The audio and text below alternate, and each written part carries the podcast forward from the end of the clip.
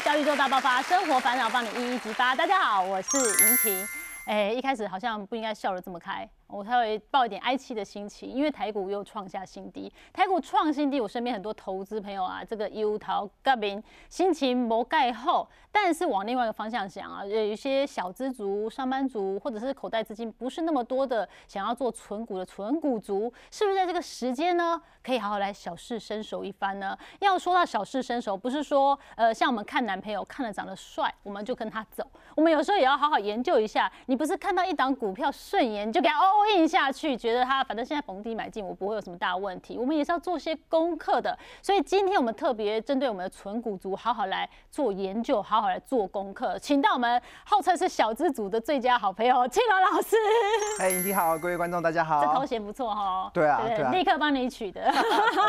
因为其实今年的行情不好嘛，其实我个人一直认为啊，其实，在行情好的时候，我们可以赚价差；但是行情不好的时候，我们就来赚股利。哦。尤其纯股族，他所能够创造出来赚股利的这些效益性啊，会比你想象还要大好几倍。所以我觉得很多人啊，其实在存股的时候会忽略了有一个非常大的一个效益是大家没有注意到的，就是你存股啊，不只可以领到股利，甚至你还可以领到国税局。寄给你的退税支票，什么？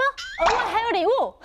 买东西最喜欢赠品的。对，这个其实就是假设我们这边有一个统计啦，就是如果假设你是一个年薪所得大概五十六万的上班族，现在好像真的在三十岁内差不多年薪五十五十二，就是前两天应该前两天的主计处有公告，就是三十岁以下的年轻人呢，他们现在年薪的所得其实已经来到五十二万了哦，这个已经逼近了这个历史新高的一个状况了。其实大部分的应该小资族，正常来讲，你在正常的工作上班，应该都有这样子的一个收入嘛。哦。那在你假设你年薪所得五十六万，那基本上你一年过后，你必须得缴税嘛。在不同的税率下，在不同的情境下，你就要缴不同的一个状况。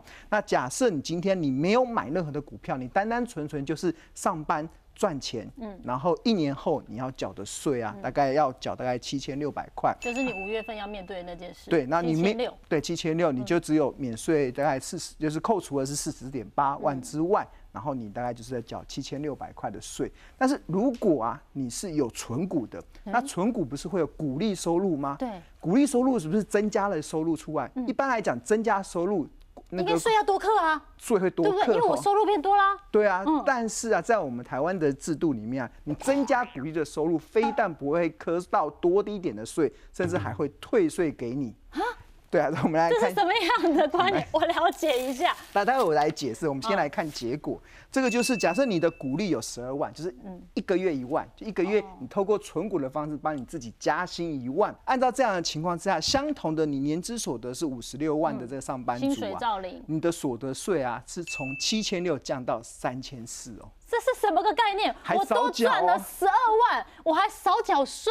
对啊，这是第二第二个情境。那第三个情境，假设我的股利的所得啊已经拉到到三十二万，哦，你会发现一年之后啊，你所缴的所得税啊，非但不用七千六，国税局还会退税三千六给你。Excuse me，我是有看错什么吗？我。口袋多装了很多钱，多装了三十二万，我还被退税。对啊，你一来一往，你少了，你少缴了一万块左右的税哦。为什么会有这样的状况？其实是来自于，因为我刚才讲，你买股东就身为公司的，呃，买股票就是身为公司的股东嘛。那公司赚钱之后，他会去缴税，对，他会缴营业税。那国内的营业税还是二十 percent 的税率，所以你身为一家公司的股东。公司已经帮你缴二十趴的税率，但是我本身的税率没这么高啊，我本身税率可能只有五趴，甚至只有十二趴，所以公司帮你多缴那个税，国税局就会退税给你。所以假设我的税率是五趴，那七公司帮我缴二十趴的税，所以中二十减五趴，那个多多缴十五趴的税。应该要回馈给我啊！我是投资者哎，我投了钱去支援这些公司。对啊，你身为公司的股东啊，所以这个那但是这个是有限上额的啦，上额就是你的股利的所得一年不能超过九十四万。嗯，那你的税率大概在十二趴以下的，基本上都可以享有这个所谓的退税的好康。哦，所以它是一个理财的隐藏好康哦。对，就是我们以为我们只是要在呃透过稳健的投资赚这些股利，但事实上我们也是因为投资了好的标的，好。的公司，他赚了钱，然后政府多拿他的税，所以会退一些税给我，因为我眼光精准，眼光独到，对不对？对所以这样说起来，殖利率是不是越高越好？代表这公司越会赚钱，是不是？但是呢有一个前提，就是股票里面领到的股利啊，跟你把钱放在银行，领到的那个定存的利息是不一样的。假设我们现在定存率大概是一点三趴嘛，就一假设一百万，一年之后就有一万三。那你领到一万三的这个利息之后啊，你的一百万的本金不会少。对你就多领一万三的这个股息。但是啊，这个现就是股票里面的股利啊，它的它的计算的方式啊，就是它的股价可能是一百块，假设它配发五块钱给你，那它的殖利率就是五除上一百嘛，是五 percent。但是问题是它的股价会因从一百块降到九十五块，哦，所以本金会变少。因为我们会除息嘛，对，除息之后你的本金会变少，虽然你领到了股利，但是你的本金会变少。所以本金会变少的情况之下，其实有人有人笑出来，就有点像左手换右手，嗯，好像没有了，还是你还是领，还是原本还是一百块还是，100加起来还是一百、所以基本上，其实我们在看这个殖利率的时候啊，就大家就必须要有这个概念，就是很多人啊在看这个殖利率的时候啊，你影响殖利率的关键就是一个是配发股利嘛，第二个就是买入的股价。对，那通常如果股价越跌越多，殖利率会越高，因为分母变小了，所以基本上如果分子不变的话，殖利率会越高。那当然，有些人会觉得殖利越高越好，但是在市场中啊，常常殖利率越高，它是包着。它是包着毒、包着糖衣的毒药。台股历史上经典的案例，比如说我们以前的台湾之光宏达电，它有一年它的殖利率是将近十趴哦，那时候它股价四百块，然后配发四十块的股利。大家这样算起来，按照刚才的公式嘛，四十块股利除以四百块的股价，值率是十趴，哎，哇，好 juicy 哦，好 juicy 怎么哦。换都觉得哇，这些好多那种感觉。对，这是包着糖衣的毒药。你吞了进去之后，你赚了四十块的股利，你的价差后来它那个宏达电从四百块跌到剩四十块。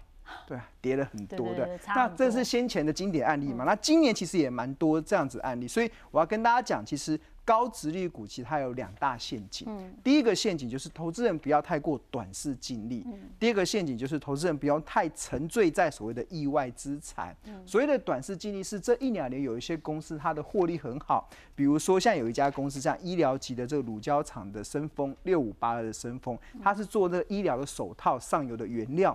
因为这一两年因为疫情的关系，对嗯这个需求大增嘛，所以它的获利也爆发。然后公司的那个董事会也阿萨里也配发出不错的这个现金股利，嗯在去年配十块，今年配十五块，而它除息时候值率都超过十趴哦。哇，所以他就哇，值率有十趴，现在银行的定存才一趴多，嗯，那是不是买这样子的股票稳赚不赔？现在不敢讲，但是有点疑虑，对不对？对，因为这个就是陷阱，就是股票市场中的陷阱。其实我们刚才所提到的，就是它会掉价，就是对你除完息之后它会掉价，股，价会掉但你不知道它。掉到哪。除非它回到它原来除息前的价格，那个股利才是你真正赚来的钱。嗯所以千万不要迷失在这个所谓的直率十趴的这样子的一个陷阱中因为你后来看，这是今年的案例哦，这今年的案例，血淋淋的在对眼前它的股价在从一六九，然后一路跌到五十四点一所以你赚了刚才讲十块钱的股利，赚了十趴的这个值率，但是你却赔了这么大的价差，嗯，所以这个就是要注意的地方。对，它是因为遇到疫情了，所以一时的股价就是往上飙涨的很有感，所以殖利率也很好。因为这就是所谓的因为的刚刚说股价很高，就造成它殖利率就很高，对就十趴哎，对，这个其实就是因为它这一两年因为疫疫情的关系，造成它的业绩大好，嗯这里、但是。我们会回到解封的一个生活嘛，回归到正常所以它原来的获利就会就会下来的，对啊。那这是第一个嘛，那第二个就是意外资产，就是很多公司它会因为处分一些不动产，它会造成它的获利大爆发。比如说有一家公司是锂电池模组的大厂顺达三二一一，它去年有一个不动产的处分利，EPS 冲高到二十二块，那现金股利给你十五块。然后以它当时除息的价格，殖利率比这个升峰还要高哦，简直是十五趴哎，好夸张哦，简直是比 juicy 就是大方到你不可思议了。心动吗？嗯，想要行动吗？先听一下，就到妈的。对啊，你心动，然后行动的结果就是它股价从一二跌到六十五点孙一，几波啊！对啊，所以这个就是赚了股利却赔了价差，非常而且这个一赔简直是一泻千里哎。对啊，所以这个因为它呃，这个就是投资人在在看待股票市场中常常陷入的高值利率的迷失。所以你要在股票市场中，你要能稳定的去赚股利，要去赚这个值利率啊，你就必须得去破除。这个迷失，那至于怎么去破除，我们待会再跟大家来解释。对，好，不要短视尽力，然后人家暂时会突然间的这个突然间的一个利多，造成它的股价上来，所以可能你要做一些比较审慎评估，要看的不是殖利率非常高，你要看它是能够成长的公司。哎，君婷，既然你都在金融业工作，我想应该也蛮多机会跟这些数字交手。殖利率很高的时候呢，真的会老脆暖啊！哈，你有没有遇过踩过这种陷阱？有哎，有我大学的时候算是相关科系，所以我蛮早就开始接触投资理财这些概念。那当时啊，我其实对股票投资还不算是非常熟悉，而且资金也不多，就很担心说自己会亏钱。那我就听很多人在讲说，哎，买那种配息高、殖利率高、有殖利率护体的股票，哎，心里会比较安心。所以我当时就直接上网找那种直率的排行榜。那我就傻傻的直接买了第一名的股票。哇！那我记得当时他那档股票的值率确实有到十趴左右，而且呢股价也才蛮便宜的，买起来大概一两万块，哎，还蛮适合小试身手的。结果我买完哦，都还没有发股息给我。我它股价就一直不停的下跌，不停的下跌。嗯，那我那阵子真的是被考摩巴塞，就很惨很惨。以学生来讲，一两万块也是一笔很大的数目，那是打工很久存下来的钱这样子。嗯那后来我才发现说，原来是因为那一档股票那阵子一直有在下跌，才让它值利率看起来越来越高这样子。哦，你看看看看，你就是掉落陷阱了。对，股价这里啊，你看。在分母的地方下来，它就看起来直利率很漂亮，所以我们看到秀色可餐的直利率在你面前晃来晃去的时候，你还是要审慎一下，对不对？真的，所以老师刚刚讲，我真的觉得很有感，就是不能只看直利率，其实公司的体质好不好也是很重要的事情。人家说存股就好像我们在找男朋友，不是看对眼就跟他走，我有时候也要打听一下过去人品怎么样，我们总要了解这个人的这个平常做事风格，这个公司值不值得你托付。付终身，不要说终身啦，因为存股总是要维持一段关系，他可能要跟他走个三年五年，对不对？所以刚刚老师跟我们讲说，要能够细水长流感情，才是真正重要的感情。对啦，对，还有一个很重要，就是如果遇到坏男人，嗯，要赶快赶快割舍离啊，真的，直接断舍离。对啊，撒又娜娜。对啊，很多人存股会存到，呃，存到白骨。其实就是扎股，扎股对，其实就是因为没有看到公司的体质已经正在改变了。哦，原来是如此，所以那所谓的细水长流这件事，我们就要好好检视了哈。一张股票可不可以细水长流？对，我们要怎么去看呢？对，刚才有提到说，其实破除高值利率股的这三大的方法嘛，第一个就是要去找那种能够细水长流的股票。嗯。第二个，你要去它的获利，你要尽量去排除它一次性的这些获利。嗯。就刚才讲那个顺达，因为它可能处分了不动产。造成它的获利突然暴冲，但是它不可能每一年都处分不动产嘛，对，所以基本上你要回归到本业的部分。那第三个其实就是最好用未来的现金股利去取代你计算这个值利率的一个标准。嗯，那首先先来解释第一个，就是要能够细水长流嘛。那其实我个人是非常倾向，就是能够常年。稳定配息的公司，嗯，就是一家公司它能够常年稳定配息，就代表它公司一定有一些核心的竞争力。对，常年稳定在赚钱。对，但至于要多长？呃，哎，对哦，所谓的常年是多少？对 是十年还是十五年还是二十年？那问我啦，如果你是要找那种呃可以细水长流的公司，我真的会倾向于去找能够连续二十年。都能够配稳定配发股息。不是老师，你的要求如果是这样，我会不会嫁不出去？我会找到股票稳定二十年都在赚钱的公司。我们待会就会跟大家介绍。有有这种好男人，好标甚至还有一档连续三十九年。哦。好，那好好来研究一下。对啊，那为什么要至少连续二十年呢？是因为这过去的二十年会经历过非常多的大大小小的风暴，是，比如说两千零三年的时候的 SARS 嘛，甚至还有说两千年的网络泡沫，甚至两千零八年的雷曼兄弟的破产，二零一五年的欧债危机，二零一六年的英国脱欧，然后二零一九年的中美贸易战，二零二二二零二零年的新冠疫情，这每一次。都造成金融市场的大波动。嗯，那它在这样子大波动过程中，它还是能够维持稳定配息。哇，了就代表这个男人应该很可靠了。对不管在遇到什么状况的时候，他都可以给你肩膀靠。对，大风大浪 都可以帮你处理掉。对，所以这样时间要够长我。们要挑这样的男人，这样的标的，这样的股票，哈，对让它细水长流。对哦，那第二个，其实你有了这个常年能够稳定配息啊，至少二十年的这个条件之后，只能确定它能够细水长流。但是存股要能够创造出超额的利润，是买进的价格也非常重要。哦，就是买进的价格一定要买的够低，嗯，那你才会有这个超额的报酬可以去期待嘛。那这个买进的价格要怎么去计算呢？我个人会倾向于用五年平均的股利来取代单一年度的股利。哎，哦，拉到五年哦。对，因为五年比较能够涵盖一个公司的营运的 cycle，就是它的高山跟低谷可能够平均起来，不会因为它可能去年获利太好，因为可能一些像疫情的关系，我刚才讲的那一档做那个手那个医疗手套那个原料，人家厂商生风，它就是因为疫情的关系，正好这一两年获利暴冲，但是如果把它时间拉长，就可以把它回归到比较正常的一些水位。所以你用五年的平均股利来取代单一年度的股利啊，基本上它来做这个你在计算值利率的时候啊，会更加的精准。那我这边来开始举三档标的嘛第一档就是连续二十年、二十一年能够配发股利的，我愿意，我愿意。帮我带钻戒，可以嫁了那种可以价了概念。就是二八八六的这个兆丰金，对，兆丰金连续二十年都有配发股利了。那我们刚才讲，这就符合第一个嘛，细水长流。是，对，那第二个就是我们要采用计算值率的时候，要用五年的平均，可不能用它单一年度的。哦。那所以兆丰金二零一七年赚一点五，二零一八年赚一点七，二零一九年赚一点七，二零二零年赚一点五八，二零二一年赚一点六五，嗯这相加除以五，得出近五年的平均是一点六二六。哦，用计算机按就可以算了，对啊，就这么简单。就这么简哦，单。对我就把它除以五就对，加总除以五。对，那有了这一点六二六之后，那接下来就可以去决定你什么时候可以进场去买。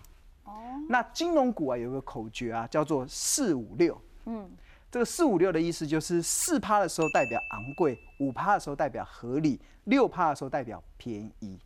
哦，所以你要买在便宜还是买在昂贵？当然是买便宜呀，对不对？对啊啊，卖昂贵啊，啊，对啊最好不要卖。对，哎，这个银提抓到一个重点，就是买低卖高嘛什么时候啊低，股价便宜的时候才会低啊你啊。买东西都知道周年庆去买了，你怎么可能买股票不挑它在周年庆的时候，对啊也就是它的股价比较低的时候？对啊，那最近其实金融股都在开始在打周年庆了。真的是可喜可对贺，纯股族可以注意一下。对，那至于这个计算的方式其实很简单，六趴值余就是一点六二六，然后除以零点零六，就六趴嘛，得出二十七点一，就是兆丰金的便宜价。哎，你这样子，我突然间心头一震，好像兆丰金这一阵子的价格好像还没到啦，对对对，这么想嫁给他，你们在等 他有。点要矜持一点哈，快到快到，可以关注一下这样。然后先前我觉得这个还蛮准的哦，你看它的这个四趴就是一点六二六啊，除以零点零四啊，四十点七就是它的昂贵价。嗯，还兆丰金今年上半年的时候都有在昂贵价让你等着去卖它哦。哇但是如果您不懂得这个口诀的话，你反而就错失了你买在四十几块，卖在二十七块，对啊，这就形成追高杀低嘛。是那它的合理价就是五趴嘛，就一点六二六除以零点零五，得出三十二点五，就是合理价。那目前兆丰金的股价大概在合理价之下一点点要慢，慢靠近便宜，还对没到。所以我个人认为，其实大家可以耐心的等到这个便宜价再来去做切入。，好男人值得等待。好男人值得等待。对，那第二个啊，其实刚才讲的是金融股嘛，很多的投资人很喜欢去买金融股。那除了金融股以外的的股票啊，嗯那我个人会投资的口诀是用三五七。嗯那这个我待会再来介绍三五七跟四五六有什么差别。嗯那我接下来跟大家介绍一家，它是连续三十九年都能够配发股利的。哇，这两只手都举出来好了，帮我戴钻戒，还是我跟他求婚好了？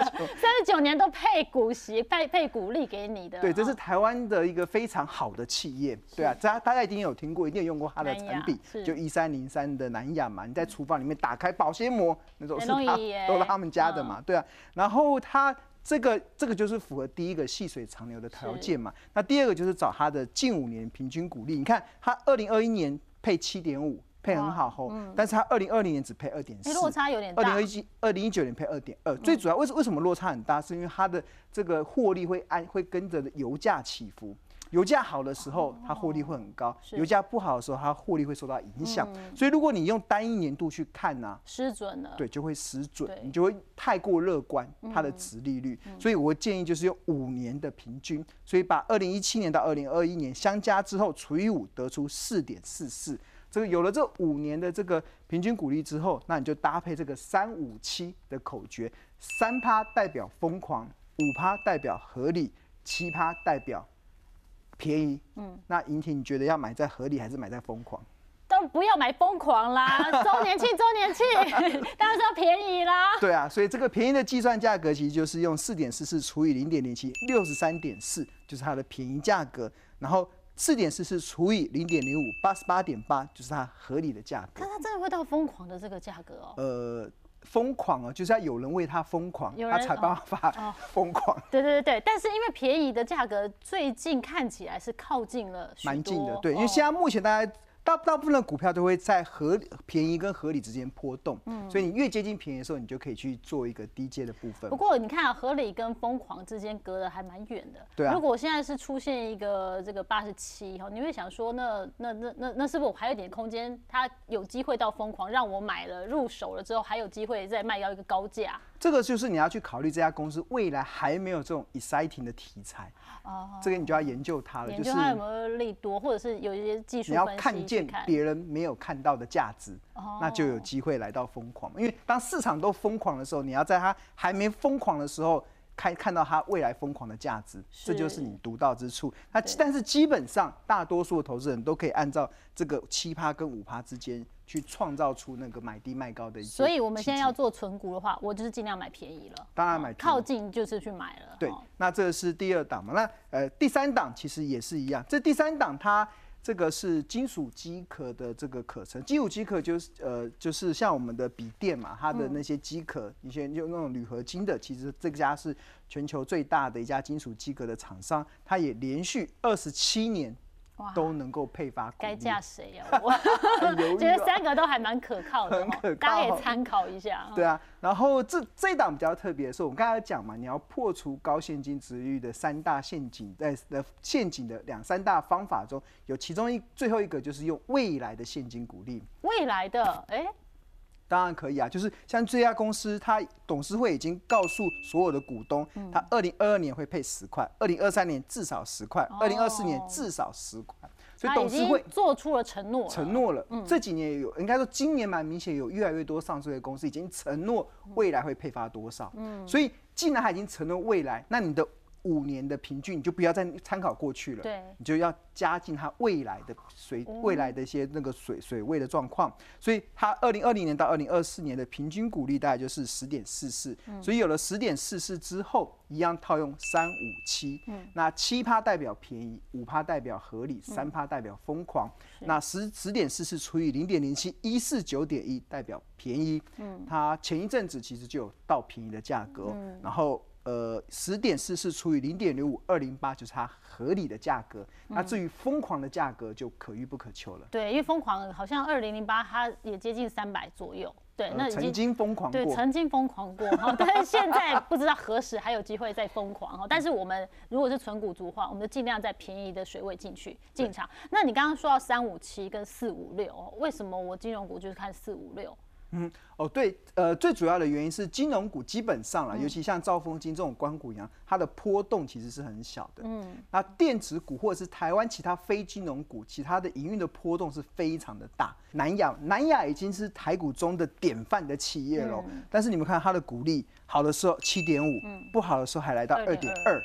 但是你看兆丰金，兆丰金的股利就非常稳定，一点六、一点五、一点七就非常没有那个大起大落。对，所以那刚才英婷有提到说，像目前兆丰金确实是有一个很大的利空，嗯，其实就是那个防疫的保单嘛，那个巨额的理赔。嗯，那那我要跟大家讲啊，其实只有股股价只有在只有在利空的时候，股价才会跌啊。如果它都是好消息，基本上不会让你便宜的。便宜的好价格去买，所以通常啊，其实我们在存股啊，要能够创造出超额的利润，还有一件事情非常重要，就是好公司遇到。倒霉事的时候。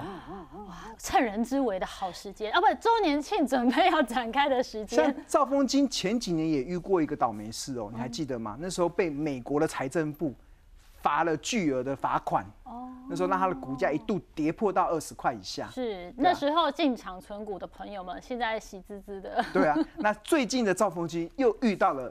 呃，不能说倒霉事啊，一个类似倒霉事，对公司来讲是倒霉，倒霉事的时候，那自然就会造成它股价的下跌。那股价的下跌，对于长线的存股族来讲，它就会是千载难逢的机会。对你何时可以遇到便宜价、周年庆价格，让你可以入手你想要得到的兆丰金，然后存股跟它相处个三五年，甚至更久的时间，它会慢慢的带一些呃鼓励配发给你哈。二十一年啊，三五年太短。你跟你跟一个人，所以我至少要跟他相处个二十年，这样才能证明他是个好男人。大家可以参考，因为存股的概念就是要细水长流。对。长长久久，就像我们要祝福新人一样哈，不要急。存股能够成功的最大关键就是你可不可以把持得住。你如果中间又跑掉的话，那可能赚的就没有那么多哈。可是呃，刚刚青龙哥这里还有一个哈，零零五零的绩效跟零零五六哦，这一点要带我参透什么事呢？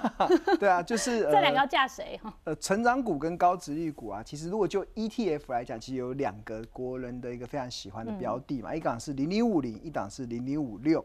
那其实长期以来，零零五六的值利率啊，其实都高过零零五零一倍以上。嗯，就是可能零呃零零五零可能只能配个两三趴，但是这个零零五六可能就可以配到接近四五趴左右。哦，年化报酬率真的是差一倍？没有，是值利率零零五六比零零五零高一倍。哦，对对对。但是但是什么？但是啊，年化报酬率啊，零零五零却比零零五六高一倍。你看，从成立以来，其实零零五零是从两千零三年以来成立的嘛，然后它近十年的年化报酬率是十点五趴，然后零零五六它从两千零七年成立，它近十年的年化报酬率是五点六趴。这个这意思是讲什么？就是零零五六值率比较高，嗯，但是最后它的报酬率却输给零零五零一半以上。哦。关键就是什么？关键就是当你值高值率的同时，其实它如果少了成长性，其实在存股上面的表现也会大不如高值率的标的。所以我们的结论就是高值率率不是唯一，我希望它是高成长的公司，能够带给我们收入可以更高。呃，我觉得是看你的存股的目的是什么。嗯，就像我妈妈好了，嗯，我妈妈她是一个退休族，退休族她需要。每一年有稳定的现金股利，然后去支应他的这个退休的生活嘛。那零零五六就很适合他，因为零零五六的这个值率大概假设五趴好了，他存个一百万，一年大概就有五万块，一年有五万块，一年出五万块，一个月除以十二，大概就是四千多块，就等等于他的这个生活的一些呃收入的部分嘛。那至于那个股价怎么波动，对他讲一点都不重要，他只在乎他利。从银行里面看到有现金股利进来，他就拿这个现金股利去花他的生活的开支。但是零零五零其实基本上它是股利比较少，所以这个比较反而比较适合年轻人，年轻人或者是像我这个算我应该是有点偏中年人的 状况，为退休准备的人就比较适合零零五零，因为你没有这么这么期待这个所谓的鼓励，因为你反而追求的是他的。呃，资产的上升，那零零五零会就会比零零五六更好了。嗯，但是我们到底要怎么样去挑一个真的是适合我们呃稳健成长的一个公司一档股票的话，有没有一个方向？呃，其实像我要投资一档股票的时候，我一定要去思考它的产业的成长性。那产业的成长性要怎么去判断呢？基本上有一个很重要的原则啦，有个选你一定要找到一些趋势的好产业。嗯，那。因为其实你只要站在趋势对的路上啊，其实连站在风口上，连猪都会飞。所以那个趋势是非常重要。那至于趋势的好产业怎么找，有一个很重要的口诀，这个是我过去以来的一个很重要的思维，就是你在思考这个产业啊，它是符合过去没有，嗯，现在开始有，未来会有很多，嗯，比如说电动车，过去有没有？没有很多，现在有没有开始有了？有啊，路上可能十台你有一台开始看到特斯拉了，那未来会不会很多？一定会越来越多，比如说像五 G 好了，五 G 五 G 手机嘛，以前过去有没有？过去没有，过去大家还用四 G、三 G，三 G 的，现在开始有了，未来会有很多，它就会是这个趋势产业。所以所有的产业，其实我们就从你，如果你要寻找这个趋势好产业，你就从这个过去没有，现在开始有，未来会很多的这个脚步去思考。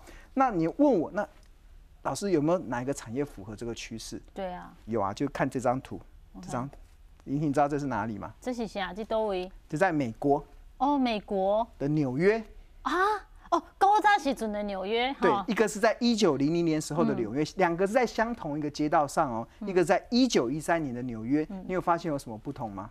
感觉好像那个车子变多了，对，一一九零零年的时候，当时的纽约这条路上啊，九十九趴是马车，对你看到都是车，但是都有一匹马在前面。对对。对，然后只有一趴是汽车，嗯，对，但是十三年后啊，同一条路上九十九趴是汽车，只有一趴是马车，嗯，所以这个就是符合你要投在这个这个逻辑下，你就要投资汽车产业，在一九零年要投资汽车产哎，业，可是那个时候一九零零年敢投汽车产业，也算是很有前瞻性，对啊，然后但是眼光很精准。很精准，那它符合它符合什么？就符合我刚才讲的嘛。刚刚说的，过去没有，但是现在看到一点点哦一，台车出来了，哦，哪怕只有一台，未来会有很多，我都有一些想象空间。对啊，这就是这个嘛。所以，但是你在一九九年，即使投资到马车的龙头公司，嗯，基本上你应该也没有办法赚到太多钱，因为它被典范移转到汽车产业。是那同一条道路上啊，其实我们认为二零三五年的时候啊，同样一个地点啊，一样都是汽车，但是九十九趴是自驾车，一趴是人类开开的车。嗯，所以未来这个自驾车啊，这就会是一个蛮明显的趋势，因为现在自驾的比例还很低，对，过去完全没有，对。现在好像开始有了。也是一点点 ACC 啊，对，一点 Level Two，放一点点给你，还没到 Level Four，但是技术上已经有了。有了，未来会不会更多？一定会越来越多。因为你随着新车出来，你坐上去就是，啊 怎么进步这么快？我记得那个那个 Te- Tesla 的那个执行长伊隆马斯克他讲过一句话嘛，他认为未来啊嗯的世界啊，人类开车被誉为违法行为。因为人类开车绝对没有车子开车，开人，车子在开人，不是人在开车，绝对没有车子那么精准。对，不过那是未来未来以后的世界了，对吧、对那但但是这件事情就是在凸显出这个的产业未来是持续的成长嘛。对，对所以照这个思维的话，是不是现在元宇宙也是一个概念呢？对啊，元宇宙也是一个概念，就是过去没有，现在开始有，未来会不会很多？基本上应该也会越来越多。对，所以其所以你在投资趋势产业的时候，你就往这个角度想，那基本上就能够创造出不错的一些效益性。对，好，所以我们刚刚看到就是汽车产业的演进，也是让大家很有感的，所以也可以去思维说，好，未来你如果看好这个方向要去做布局的话，相关周边的都是可以纳入评估。再用刚刚庆龙老师刚刚教我们这个，哦，车用半导体拉进来看，对啊，就是刚才讲的，刚才讲那个自驾嘛，未来人类开车会被视为违法行为，对啊，哇，未来小孩问你说，爸爸那个没有荧幕到底要怎么倒车？就像是我们现在没有办法阻止年轻人进入到元宇宙，因为它已经是未来的一个趋势了嘛。对。那相同的，那车子要能够这么智慧化，它背后很要需要很多唤醒车子智慧化灵魂的东西。嗯，那这就是车用半导体嘛。那国内的车用半导体其实有这几家可以注意的，包含了这个三七一的日月光、二四四九的金源电，那甚至二四五四的联发科，然后还有三二二七的原相。那另外像护国神山台积电电也在这里面，嗯那还有这个像这个五二八五的这个界灵也是在里面。那刚才这边有提到本益比嘛？对大家知道本益比是什么概念吗？嗯，本一比十倍代表什么意思吗？是赚了十倍的意思吗？不是，本本一比十倍代表你投资这档股票几年能够回收，所以哦，所以十倍代表十年能够回收。那刚才有提到 Tesla 曾经一度本一比到破一千倍，代表你要爱他一千年。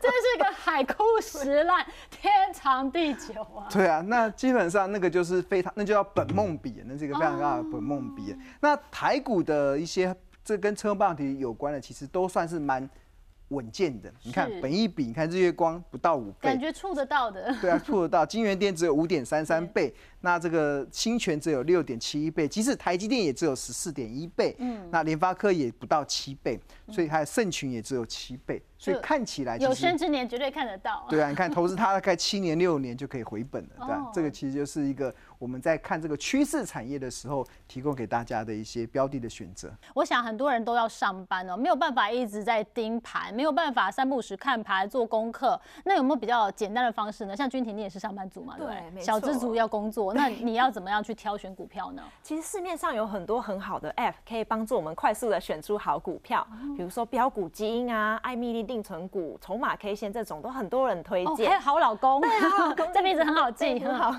但是我自己比较常用的话是富邦智选股这个 app，、它哦其实是一个蛮好的策略选股工是具。对，而且我觉得最大的特色就是说，不管是新手小白或者是资深股民，嗯都很适合用这个 app。上面有一些功能是适合，就可以找到适合自己的功能这样子。哦真的吗？对，举例来说啊，如果是像是小资主的话，嗯他可能连自己想要选什么样的策略都不知道，完全傻了，你知道吗 那？他就可以来用这个。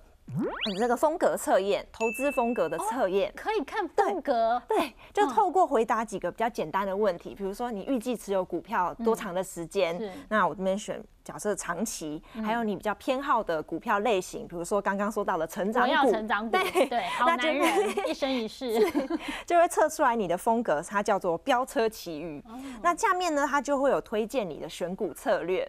对，点击策略之后呢，就会有符合这一档策略的一些股票，可以让你很轻松的来查看。哦，而且它不是说给你一两档而已，对满满的页面哎，真的，很往下滑还有哎哦对，那像是刚刚您说到，有些人他上班很忙，对根本没有时间看盘或是选股也可以参考这边呢、有精选的策略。那这边精选三个是 K D 优势股。